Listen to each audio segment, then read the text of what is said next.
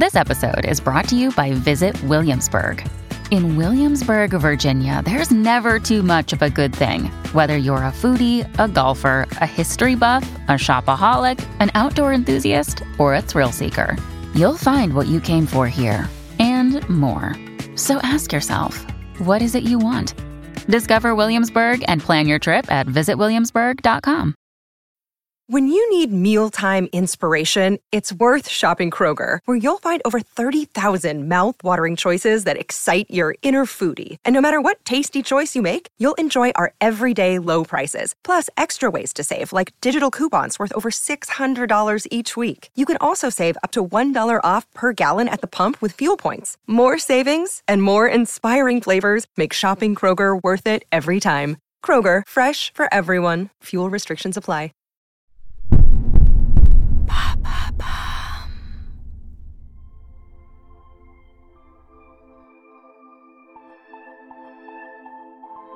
John Nash était un des plus grands mathématiciens du XXe siècle, mais aussi un des plus torturés. Sans sa femme Alicia, la schizophrénie de John l'aurait sans doute rongé jusqu'à l'engloutir. Mais pour elle, aimer, c'est soutenir. C'est l'histoire d'une vie de dévotion et de loyauté, une histoire de chiffres, d'hôpital et de prix Nobel, une histoire d'amour.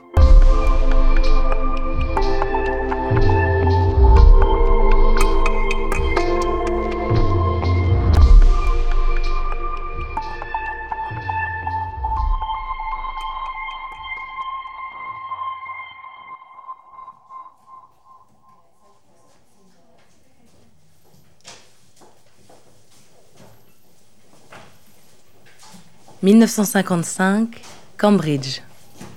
Le mathématicien John Nash enseigne au Massachusetts Institute of Technology, le prestigieux MIT.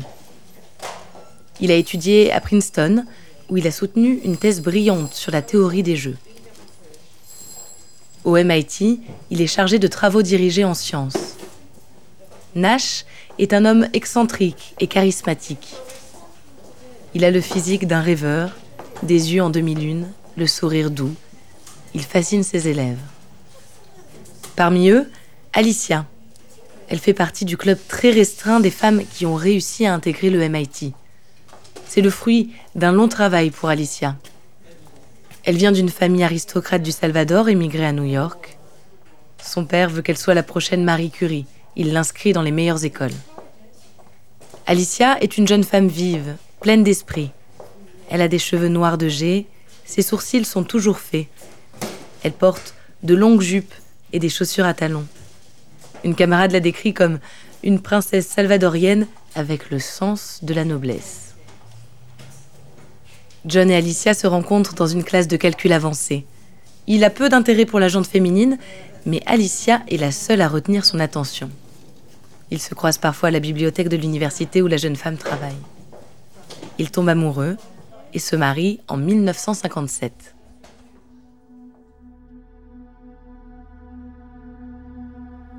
C'est l'année suivante, alors qu'Alicia est enceinte, que John montre les premiers signes de sa schizophrénie.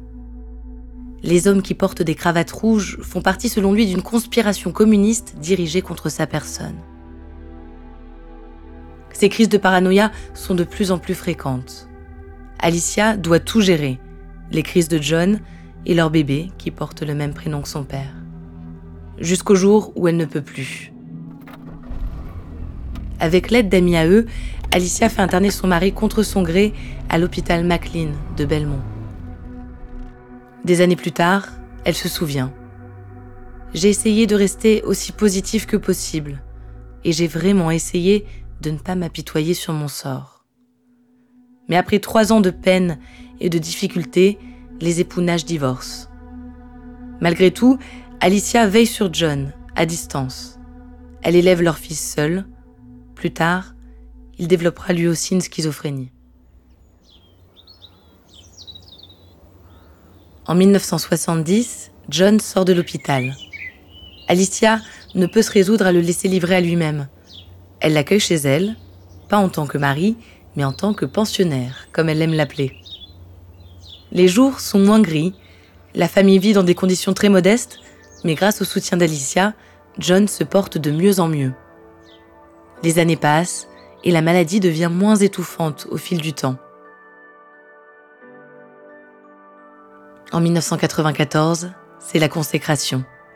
John reçoit le prix Nobel d'économie pour sa théorie des jeux développée à Princeton. La reconnaissance et la visibilité qu'offre ce prix insufflent un élan d'espoir au couple.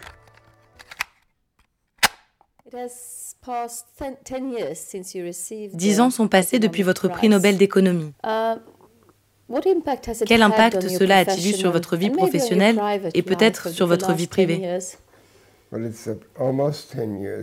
Cela fait presque dix ans. Ça a eu un impact uh, considérable dans ma vie, uh, plus que pour la plupart des gagnants de ce prix parce que j'étais dans une situation peu commune. Je n'avais pas de travail à ce moment-là. J'étais devenu mondialement connu, mais je n'étais pas officiellement reconnu. J'étais cité fréquemment dans la littérature économique et mathématique, mais c'est différent d'obtenir une reconnaissance officielle. En 2001, 38 ans après leur divorce, les époux Nash se remarient un acte symbolique et naturel pour eux qui ont passé presque toute leur vie ensemble. Toute leur vie jusqu'à la mort. Le 23 mai 2015, John et Alicia rentrent d'un voyage à Oslo. Dans le taxi qui les mène de l'aéroport à leur domicile, ils sont victimes d'un accident de la route. Ils meurent tous les deux. John avait 86 ans et Alicia 82. Partout dans la presse, on pleure la disparition du génie des mathématiques. Un génie toujours associé à Alicia. Sylvia Nazar, l'auteur de la biographie de John Nash, résume. C'était le génie de Nash, de choisir une femme qui serait si essentielle à sa survie.